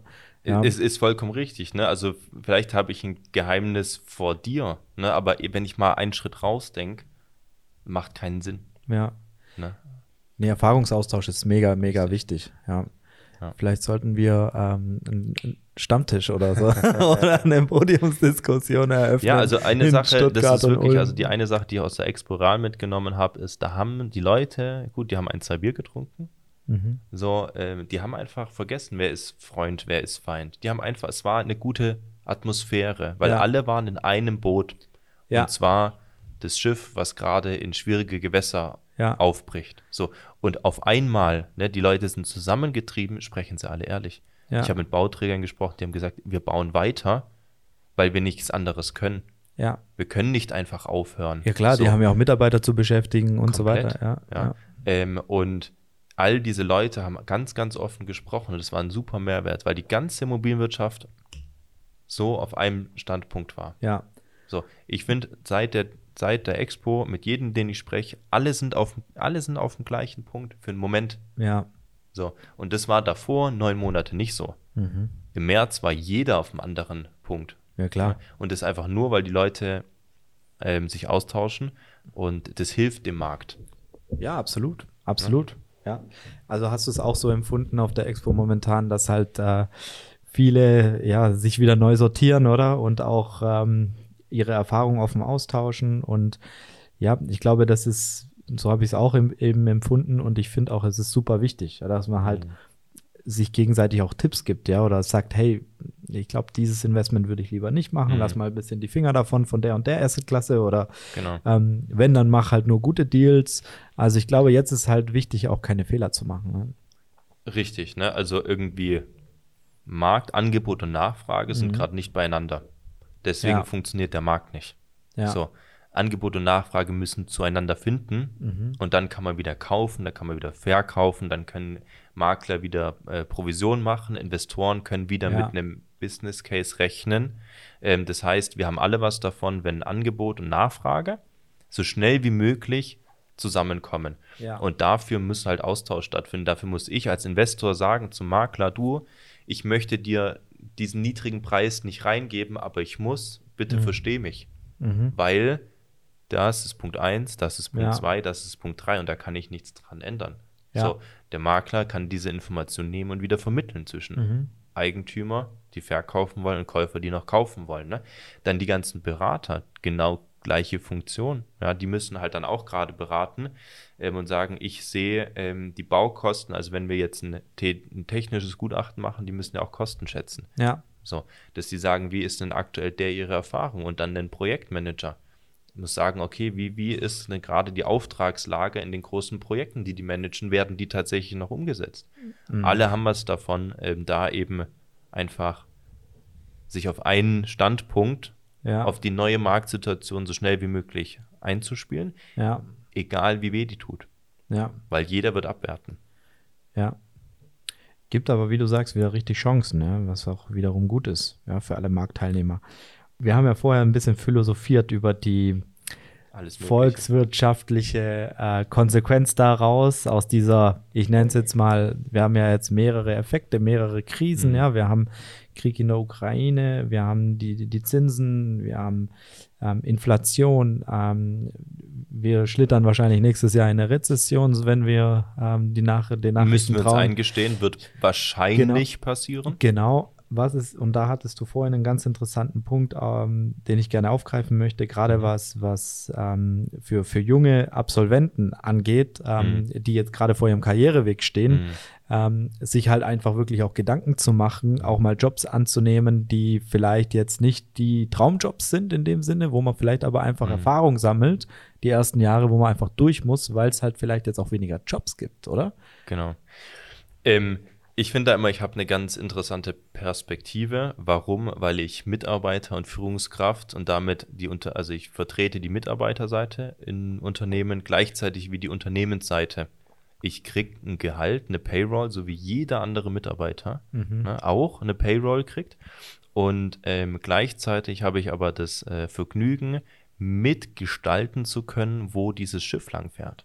So, und das ist die Unternehmerseite. Und auf der Seite sind, sind, äh, werden Kosten getragen und da werden Umsätze erwirtschaftet und dann kommt ein Strich bei drunter. Ne? Und ich habe beide Brillen. So. Ja. Und ich merke da manchmal selber, okay, Person A hat folgende Argumentation, Person B hat folgende Argumentation, ich verstehe beide. Ja, Aber was ist jetzt die Wahrheit? ja, Und ähm, genau und das, was ich vorhin ange, angesprochen hatte, auch, ähm, ist einfach, es wird jetzt die Situation kommen, dass genauso wie wir nur noch Investments raussuchen, die ein A-Investment sind, die umsetzbar sind, Ja. womit wir noch kalkulieren können, stellen der Großteil des Marktes, ähm, wenn sie es nicht jetzt schon tun, werden sie es in den nächsten Wochen und Monaten tun, ähm, nur noch Mitarbeiter ein, die auch A sind, die sie Mhm. wirklich brauchen. So. Und das ist jetzt eine Gefahr und eine Chance zugleich, Mhm. natürlich. Ähm, wir, wir können alle zusammen, weder die Unternehmer noch die Mitarbeiter, uns auf unsere vier Buchstaben setzen und chillen. mhm. Jetzt ist die äh, Zeit, wo man sagt, okay, man muss Gas geben, man muss schauen, dass was geschafft wird ja, ähm, und man muss sich richtig, äh, man muss richtig reinklotzen. Und das Ganze vielleicht sogar für weniger Ergebnis als davor. mhm. So, aber einfach wer, ähm, alle träumen ja davon irgendwie in den Markt. Jeder hat schon mal so eine Aktienkurve gesehen. Der Corona-Crash, jeder kennt den Chart. DAX geht hoch, knallt irgendwie zweistellig runter. ja, Jeder war in der Situation, hat es mitbekommen. Jetzt guckst du auf den Chart und sagst, wow, das war ein, okay, stand heute nicht mehr. Ja. Vor, vor sechs Monaten war das ein richtig geiler Einstiegszeitpunkt, da als richtig unten geknallt hat. ja, So. Aber wer konnte denn da zulangen? Die, die während es gefallen ist, und da sind wir gerade, die, die während es fällt, richtig Gas geben, die Ja. versuchen, ähm, Geld beiseite zu packen, halt irgendwie Cash zu haben, um dann investieren zu können. ja, Und da kann ich nur so aus Mitarbeitersicht sagen, na, jetzt ist auch die Zeit, sich attraktiv für Arbeitgeber zu machen, jawohl, weil äh, ganz klar ist, nach der Talfahrt geht es wieder hoch.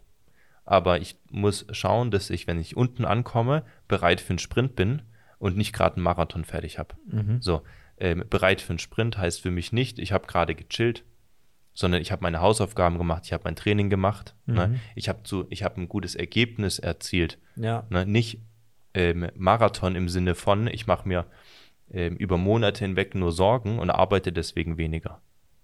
Und fühle mich dann noch schlecht. Und dann, wenn es losgeht und dann kommen die Arbeitgeber und sagen, jetzt musst du wieder richtig schaffen, es ist richtig wieder Geschäft da, hast du das Gefühl, du bist gerade völlig überfahren. ja, ja, klar, So. Ähm, und das ist viel eine Einstellung, so eine Philosophie, eine Mindset-Sache einfach. Ne? Es geht gerade runter, ja, verstanden, können wir abhaken. Ja. So, also mach deine Hausaufgaben, Mitarbeiter. Ja. Und da spreche ich ne, mich selber an, weil Ja. ich Mitarbeiter bin. ja. Das ist spannend, ja. Ich glaube, Mindset ist ein ganz, ganz gutes Thema. nee, weil ich, Für einen ganzen Podcast oder drei. Nee, aber man muss ja schon einfach, ähm, man muss ja schon sich eingestehen, dass, dass vieles ja auch ähm, eine Kopffrage ist, oder? Und man muss ja auch denke ich jetzt gerade in der Immobilienbranche ähm, ist es ja nicht so, also ich, wenn ich jetzt gerade uns als Makler jetzt mal hernehme, ähm, wenn du 40 Stunden halt arbeitest, kommst du halt nicht wirklich weit, ja, sondern du musst mhm. halt schon man muss ja ehrlich sagen, die meisten, die in der Branche sind, ja, sind ja schon irgendwie Workaholics, sind ja schon irgendwie, die ja. machen das aus Überzeugung. Also die, ja, die gehen halt Richtig. halt dann samstags oder sonntags aufs Fußballspiel und treffen sich mit Kunden und es ist halt es gibt auch kein, da. Es gibt keine Freizeit. Ja, genau. Ne? Es, es gibt, gibt nur den, Immobilienwirtschaft. Genau, genau. Und, und, das ist ja, mhm. glaube ich, was, wo man vielen halt erst einmal vermitteln muss, ja, die ähm, auch irgendwo High-Performer werden wollen in der Branche. Mhm. Ich sehe es halt so, dass früher oder in, in der Babyboomer-Generation, gerade unsere Eltern, ja, da gab es ja schon viele, die immer viel gearbeitet haben und gesagt Richtig. haben, Sohn, muss ich halt schaffen. Ne, genau. Die, meist, die ganze Babyboomer-Generation hat viel geschafft. Die musste viel arbeiten, was die hatten aufbauen. viel Konkurrenz. Die hatten Konkurrenz, da war irgendwie, die konnten sich die Jobs nicht so wirklich raussuchen, außer die waren äh, schon in einer gewissen ähm, Hierarchieebene, ähm, dann ging das schon, aber es hat sich ja schon gewandelt. Ich sage jetzt mal in dem Sinne, dass mhm. halt klar, ähm, es gab auf einmal viele Jobs. Deutschland ging es gut, ja, mhm. oder geht es immer noch gut, aber ähm, Leute konnten sich in den letzten zehn Jahren, sage ich jetzt mal, doch den einen oder anderen Job raussuchen, ja, in der vollkommen. Ne? Also es wurde gelebt, so du kannst dir deinen Arbeitgeber aussuchen. Ja. Das spricht ja schon Bände. Ja. ja. Und jetzt habe ich schon das Gefühl, dass die Arbeitgeber, Unternehmen werden einfach vorsichtiger was ja auch absolut Sinn macht, müssen. oder? Müssen Sinn machen. Klar gibt es wiederum ähm, ähm, Profiteure in dem Sinne, wie jetzt, ich weiß nicht, ich sag jetzt mal die Solarindustrie oder die mhm. PV und Batteriezellen mhm. oder wie auch immer. Aber da sind wir jetzt weniger die Spezialisten drin. Aber in der Immobilienbranche gibt es dann halt wiederum ähm, jetzt halt die Situation, glaube ich, wo die Unternehmen einfach jetzt mal grundsätzlich ein bisschen konservativer sind, ja, ein bisschen reservierter, was, was Neueinstellungen angeht und was die Ausrichtung angeht. Mhm. Das heißt, es wird nicht mehr so viel eingestellt wie, wie früher. Das Sicher als nicht, Konsequenz ja. wiederum, wie sollte sich jetzt der, der Absolvent aus deiner Sicht mhm. ähm, jetzt aufstellen? Ja? Ähm, sollte er jetzt äh, in der jetzigen Phase doch noch mal äh, auf ein Work and Travel begeben oder ähm, ähm was ist da deine Meinung dazu? Genau wieder, wieder vielleicht zwei Punkte. So einmal, was du angesprochen hast, ist die Arbeitszeit. Ne? Mhm. Und ähm, dann ganz konkret vielleicht was äh, davon abgelöst, was kann jetzt irgendwie ein, Mitarbeiter, egal in welcher Position, egal in welcher Stellung, egal ob jung, irgendwie seit 5, 10, 15 oder 20 Jahren im Markt irgendwie machen. Ähm, klar ist, ich habe jetzt einen höheren Wettbewerb. Mhm. Das muss ich mir einfach, das ist ein Fakt. Ne, du meinst jetzt als junger Absolvent, als, oder? Wenn du jetzt egal in welcher Position. Ne, jeder Mitarbeiter hat jetzt einen höheren Wettbewerb, weil es mhm. weniger Stellen gibt, wo ich hin kann. Mhm. Das heißt, es bewerben sich mehr Leute auf die gleiche Stelle. Mhm. So. Ähm, das heißt, das erstmal muss ich das akzeptieren. Das muss ich verstehen. Mhm. So. Dann Schritt zwei. Jetzt kann ich mir Lösungen überlegen. Ich habe natürlich die Option, die Branche zu wechseln in eine PV-Branche, in eine Richtung, wo es boomt, gar keine Frage. Ne, wenn ich aber sage, nein, Immobilien ist wirklich auch meine Leidenschaft, ich möchte hier drin bleiben und ich springe nicht aus diesem Boot raus, ja. ähm, dann muss ich halt schauen, dass ich mich fortbilde, ne? dass ich attraktiver bin als meine Mitbewerber und das sind dann ja. die ganzen anderen Arbeitnehmer. Ja. So, und ähm, das, äh, genau, und das ist wieder das gleiche Szenario. Ich sehe äh, die, die Talfahrt im DAX, ja. Ne? Ich muss mich so aufstellen, jeder muss verstehen, ich muss mich so aufstellen, dass ich bereit bin zu sprinten, wenn es losgeht. Mhm. Und das mache ich gerade äh, nicht durch, sage ich mal, noch mal ein halbes Semester länger studieren, weil es gibt ja gerade keinen Job. Ja. Sondern das mache ich dadurch, dass, obwohl es keinen Job gibt, ich einen finde. Ja. Und glaub mir, es gibt Jobs. Absolut, absolut. Ich glaube, man muss halt bereit sein, ähm, auch die Extrameile zu gehen. Man muss einfach bereit sein, ein bisschen auch mal am Abend ein bisschen länger zu arbeiten. Oder also jetzt gerade in unserer Branche, oder? Und ich meine, mhm. ähm, ich merke es ja selber, ähm, ich schicke dann irgendwelche Angebote noch um 20 Uhr raus, kriege um 21 Uhr ein Feedback, mhm. ja, so von wegen, hey, cooles Objekt und willst besichtigen, wie sieht's aus? Du merkst ja, die Leute, mit denen du zu tun hast, sind es ja auch ist, irgendwo Workaholics, ja? Genau. Es ist einfach, mehr zu arbeiten. Ne? Also jeder kann sich, ich, ich arbeite 40 Stunden die Woche, das ist eine 40-Stunden-Woche, ist der Standard. Arbeite ich 50, leiste ich ein Viertel mehr. Ist so. Ist ganz einfach der Fakt. Ne? Wenn ich ja. sagen will, okay, äh, wenn, wenn ich meine Leistung auf einen Wert runter definieren könnte, mhm. dann wäre der bei 50 Stunden einfach gesprochen 25 Prozent höher. Ja. So, das ist durchaus eine Möglichkeit, um sich äh, von, von schon mal viel Konkurrenz abzusetzen. Ja. Und da kann ich halt noch ein paar Sachen dazu machen. Ne? Mhm. Ich, kann, äh, ich kann mich fortbilden. So, ähm, ich kann, ähm, Fortbildung ist inzwischen kostenlos. Mhm. Online, es gibt zu allem Fortbildungen, komplett Ja. kostenlos. Ne? Ähm, das heißt, da kann ich auch äh, vieles noch machen. Ähm, ich kann äh, privat noch nebenher Sachen machen, mich mit Märkten beschäftigen. Ne? Also Mhm. wann schaue ich mir die äh, Infos zu der aktuellen Marktsituation an? Sicher nicht während der Arbeitszeit, Mhm. sondern während der Freizeit. Das definiere ich für mich noch nicht mal als Arbeit, sondern das ist einfach verstehen, wie sind die Gesamtzusammenhänge. Ja, Ich muss in der Immobilienwirtschaft heute verstehen, was die FED macht ja, und was die EZB macht und warum die das macht und wie lange die das macht. klar. Dann kann ich eine bessere Entscheidung treffen. Ne? Also Ja. auch da habe ich eine Möglichkeit. Ich habe ganz viele Möglichkeiten, ähm, sozusagen dann als Mensch, egal ob Arbeitgeber oder Arbeitnehmer, nachher eine, ein höheres äh, Produktivität, einen höheren Output, ein höheres Ergebnis zu erzielen. Ja, Ich sage immer ganz bewusst, ähm, ich, ich weiß, dass aus Mitarbeitersicht die 50 und 60 Stunden Woche abschreckt. Mhm. So keiner will hören, dass er 50 Stunden arbeiten muss. Das ist halt irgendwie so in die Leute reingebrannt. Jetzt kann ich sagen, du musst diesen Glaubenssatz ändern. Du musst bereit sein, 50 Stunden zu arbeiten, wenn du sprinten willst, wenn es losgeht. So, Tisch einfach zusammen. Ähm, aber wer, wem sein Thema das jetzt nicht ist, und ich verstehe das auch, dass andere noch, dass andere, andere Ziele noch nebenher haben. Ich habe ein Hobby, ähm, Hobby, jemand geht golfen, jemand hat ein Pferd, jemand anderes hat vielleicht schon Familie und Kinder und der muss das auch nebenher machen können. Klar. Und da habe ich immer eine ganz gute Referenz. Ähm, Elon Musk. Elon Musk arbeitet 120 Stunden die Woche. Jetzt denkst du irgendwie, okay, das ist eine Challenge. Mhm. Aber der leitet drei Firmen, die dreimal einen kompletten Markt disruptiv abändern. Mhm. Tesla, Elektri äh, Mobilitätswende, Ja. ein Unternehmen. SpaceX, ne, will die Weltbevölkerung retten, indem er den Mars zivilisiert. So, The Boring Company, der hat auch noch Zeit, um einfach irgendwelche Spaßprojekte zu machen. Also abgesehen von dem Tunnelbaum, Flammenwerfer. So, ähm, ne, drei Unternehmen. Wenn du das 120 Stunden durch drei Konzerne teilst, kommt was raus? 40. 40 Stunden Ja. heißt für mich, ne, skalieren, skalieren Mhm. tust du nicht von 40 auf 50 Stunden.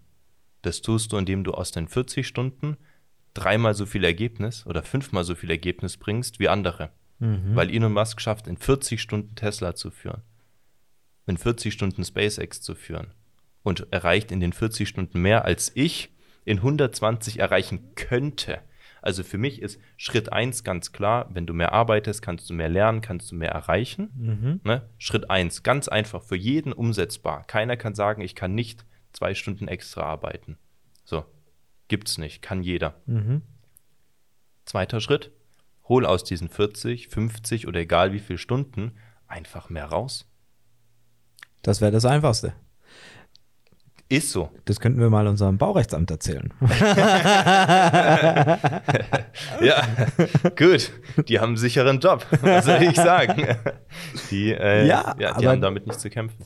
Ja, aber ich finde das, ich finde das schon, schon interessant. Wir haben ja jetzt auch ein, ein Office in der Schweiz unten und du merkst schon, dass da auch die, die, Produktiv, die Produktivität der Arbeit ein bisschen eine andere ist, ja, als Ja. jetzt in Deutschland, auch was die öffentliche Hand angeht. Ja, also ich finde das, ich finde das auch ähm, sehr interessant, wie du da die Unterschiede halt hast, ja. Und ich glaube halt zum einen hast du die Produktivität der Mhm. Arbeit, die du steigern kannst. Ähm, in, deiner, in deiner Arbeitszeit, nehmen wir mal jetzt beispielsweise das Baurechtsamt her. Die könnten in ihrer Zeit schon ein bisschen mehr machen, glaube ich, ohne jetzt da zu tief ins Detail zu gehen. Aber ähm, du kannst auch viel über Digitalisierung machen am Ende Mhm. des Tages. Ja, zum Beispiel, also unsere öffentliche Hand ist ja nicht so gut digitalisiert. Ja, es gibt andere Sie arbeitet Länder. dran, die hat es natürlich auch extrem schwer Ja, zu klar. digitalisieren. Ne? Gut, wir sind auch ein Land mit 80 Millionen Einwohnern, ist auch nochmal nicht gerade Mhm. klein, ja, aber es gibt gute, gute äh, Beispiele, ja. Mhm. Ähm, wie jetzt die ganzen baltischen Länder. Da kannst du theoretisch ähm, alles online, an eine Baugenehmigung dir irgendwie online einholen. Aber das führt doch immer zurück zu dem einen Punkt. Ne? Wenn du dich austauscht, offen und ehrlich, Best Practice, was Klar. funktioniert, Klar. dann kannst du diese Produktivitäten erhöhen. Und wenn du mir sagst, ein Schweizer Unternehmen, die Mitarbeiter sind vielleicht auch produktiver, dann wäre meine Frage jetzt, was machen die anders? Was machen die anders, Helmut? Also ich denke, was, was die auf jeden Fall anders machen, ähm, oder was ich jetzt gerade mitbekomme an der einen oder anderen Stelle, ähm, das ist vielleicht in Deutschland ein bisschen anders, die geben den Leuten viel mehr Verantwortung. Habe ich jetzt das Gefühl, Mhm. zum Beispiel. Ja? Mhm. Wenn du da einen anrufst und sagst, hey, einen Banker zum Beispiel, ich habe das und das Thema, dann wird das erledigt. Ja, ohne Mhm. zu sagen, wir jetzt in Deutschen, ja, ich muss jetzt den fragen und den fragen und den äh, Mhm. Abteilungsleiter, Mhm. sondern der, hat vielleicht ein bisschen mehr Kompetenzlevel, wo Mhm. er sagt, das kann ich erledigen und das kann ich nicht erledigen. Mhm. Ja? Ähm, wie in der öffentlichen Hand in der Schweiz, da wird es viel schneller erledigt, ja, als in Mhm. Deutschland, wo du halt erst einmal gewisse ja, Wartefristen einhalten musst, dann muss es Mhm. von irgendjemand abgesegnet werden und so weiter. Mhm. Ich glaube, das machen die schon einfach besser, ja, wo man halt den Leuten ein bisschen mehr Freiraum gibt, ja, um selber zu entscheiden zu können. Ja. Ich merke das ja auch ähm, jetzt bei uns in unserem kleinen Unternehmen. Ich versuche jetzt schon auch den Leuten mehr Freiraum zu geben und zu sagen, mach doch einfach mal, ja, und entscheid doch selber, bevor ich Mhm. jede Entscheidung dir abnehmen Mhm. muss, ja, weil ich habe genug um die Ohren. Mhm. Also versuche ich jedem Vertriebler seine ein, eigenen Entscheidungen zu geben und zu sagen, ihr seid für euch selber verantwortlich, Richtig. damit der Umsatz dann kommt am Ende des Tages, ja. Also ich glaube, das ist vielleicht ein Weg, wo man es ein bisschen verbessern könnte, ja. Ähm, das wäre so eine Idee. Dann finde ich halt auch wichtig Prozesse, die Mhm. einfach klar strukturiert sind, ja, und auch digital ein bisschen mehr zu machen, weil dann kannst du halt vieles schneller machen, aus meiner Sicht, ja. Ich finde halt schon in Deutschland geht, wenn wir jetzt das Thema öffentliche Hand angehen, es dauert alles ein bisschen zu lang, ja. Und die haben Mhm. einfach zu wenig Manpower für das, was sie abwickeln wollen. Nehmen wir mal das Baurechtsamt, ja. Du willst jetzt eine Aufstockung machen oder du willst ein, eine, du willst deinen B-Plan ändern. Wie lange dauert das? Drei Jahre, vier Jahre, fünf Jahre? Das ist Und unser eine Ansatz Ewigkeit. Ist, genau, und, und das ist halt immer die Frage, ähm, da muss sich im Markt was tun und wir als Unternehmen können da in unserer Größe nichts dran ändern. So, wenn wir an unserem Tagesgeschäft arbeiten. Also ich kann nicht zum Baurechtsamt gehen und denen sagen, bitte digitalisiert eure Prozesse. Ähm, ich sage dir, wie wir es machen. Wir sehen das als extrem Engpass an, Baurechtsamt. Mhm. Ähm, und unsere Entscheidungen, unsere Checkliste am Anfang beinhaltet dann eben, habe ich eine Unbekannte, Doppelpunkt Baurechtsamt. Mhm. Weil wir sehen das komplett als Unbekannte an. Ne? Ob Mhm. du sechs Monate, neun Monate, zwölf Monate, ne? ein Baurechtsamt, da haben auch mal drei Mitarbeiter Corona. Klar. Die können da gar nichts für.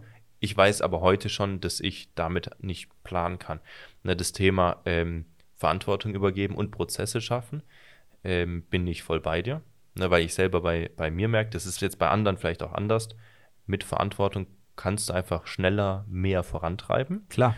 Auf der anderen Seite kannst du aber nicht jedem ein leeres Blatt Papier hinlegen, Prozess, und Ja. sagen, überleg dir alles neu. Weil der Mitarbeiter, der sich alles neu überlegen soll, das ist wer? Der Unternehmer. Genau. Nee, absolut, da bin ich schon bei dir. Ja, aber ich denke, klar, wie du sagst, vielleicht ist die Lösung in einem vordefinierten Rahmen einfach vernünftig Verantwortungen abzugeben, ja, an die Leute. Genau. Damit man nicht alles immer ewig abstimmen muss mit dem Geschäftsführer oder wie auch immer. Das ist vielleicht eine, eine gute Lösung, ja. Ja, Gary, das freut mich auf jeden Fall, dass wir hier so spannend diskutieren. Wie ist denn dein Ausblick für die Zukunft? Was würdest du sehen, wo, wo siehst du euer Unternehmen, wo siehst du dich in einem Jahr oder in drei Jahren? Ähm, wie geht's weiter? Ja. Ähm, also ich, ich, Ausblick ist gerade einfach schwieriger. Ne? Das Ja. ist irgendwie, man kann gerade nur auf Sicht fahren. Also man, Ja. man kann gerade eigen, oder ich traue mich nur zu sagen, was ich gerade dafür tue, Ja, dass ich was auch immer kommt, ist die Unbekannte, bestmöglich aufgestellt bin. Und bei mir ist es gerade wirklich jeden Tag anderthalb Stunden Fortbildung, Mhm. jeden Tag, Okay, cool. morgens vor der Arbeit Mhm. und dann der wichtigste Part, umsetzen. Ja, Ja. machen. Es, Ja. es bringt gar nichts. Die, die, die größte Währung von heute ist Aufmerksamkeit. Mhm. Du guckst dir 100 kostenlose YouTube-Videos an. Es, ich, kann, ich kann fünf Leute nennen, die 100% wahren Unternehmer-Content bringen. Mhm. Nur weil ich das anschaue, Ja, passiert nichts. So, das Ja. heißt, anderthalb Stunden fortbilden pro Mhm. Tag plus sofort umsetzen. Gibt so eine 72-Stunden-Regel. Ne? Mhm. Alles, was ich irgendwie anschaue, will ich in 72 Stunden angestoßen haben oder ich streiche es wieder. Mhm. Weil wenn ich es nicht hinkriege, das in 72 Stunden anzustoßen, dann sammelt sich das auf meiner To-Do-List, ja, die irgendwann Staub sammelt, und ja. dann doch weggeschmissen wird, nachdem ja. ich 300 Mal drüber gelegt habe. Das heißt, jeden Morgen, jeden Tag anschauen, was kann ich verbessern, was macht wer anderes anders. Abchecken, funktioniert es natürlich im eigenen Kontext, im eigenen Rahmen und sofort gucken, okay, und was, was kann ich tun, was kann ich machen? Nicht, was kann ich anhören, wo kann ich brainstormen, wo kann ich überlegen, wo kann ich was umsetzen. Ja. Und das jeden Tag.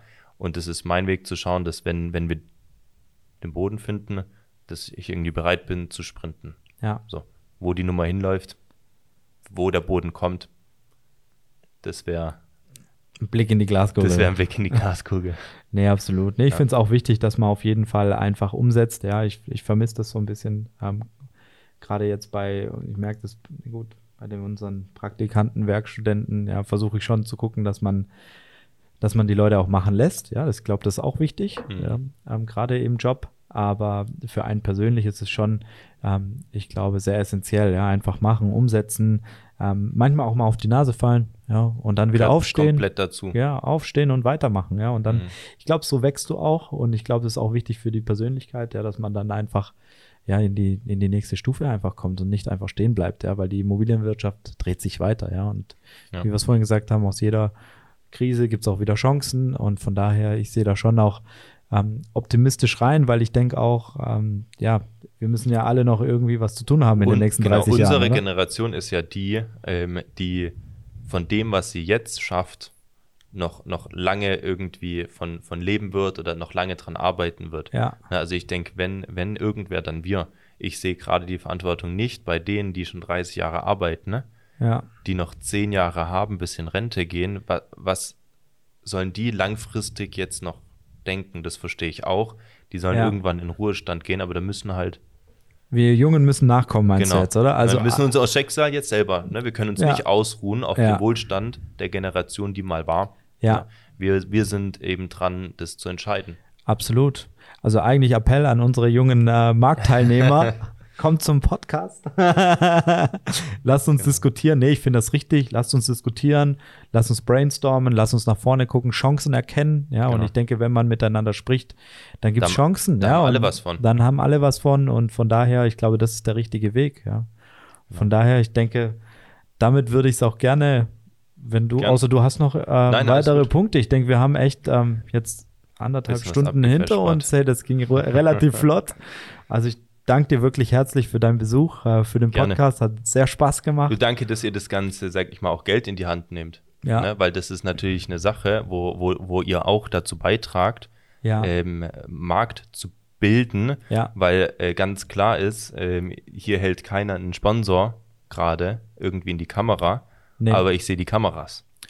Ne? Ja, das ähm, und, und von daher. Drei Stück hier parallel. genau, und, nee, und von daher, genau, vielen Dank. Deswegen ist es wirklich, ich, ich, äh, ich finde es wirklich gut und richtig, ne, dass es angegangen wird. Ähm, und von daher äh, hat es mich sehr gefreut, dass ihr es macht, ich äh, hier sein kann. Ja, super. Freut uns sehr. Also hier auch Mediateam, gell? Äh, Gruß an unser Mediateam, die hier alles möglich gemacht haben mit den Scheinwerfern und unser kleines Studio hier behellen. Also von daher ähm, vielen, vielen Dank. Lass uns positiv in die Zukunft blicken und ähm, damit würde ich sagen, noch einen schönen Abend allerseits.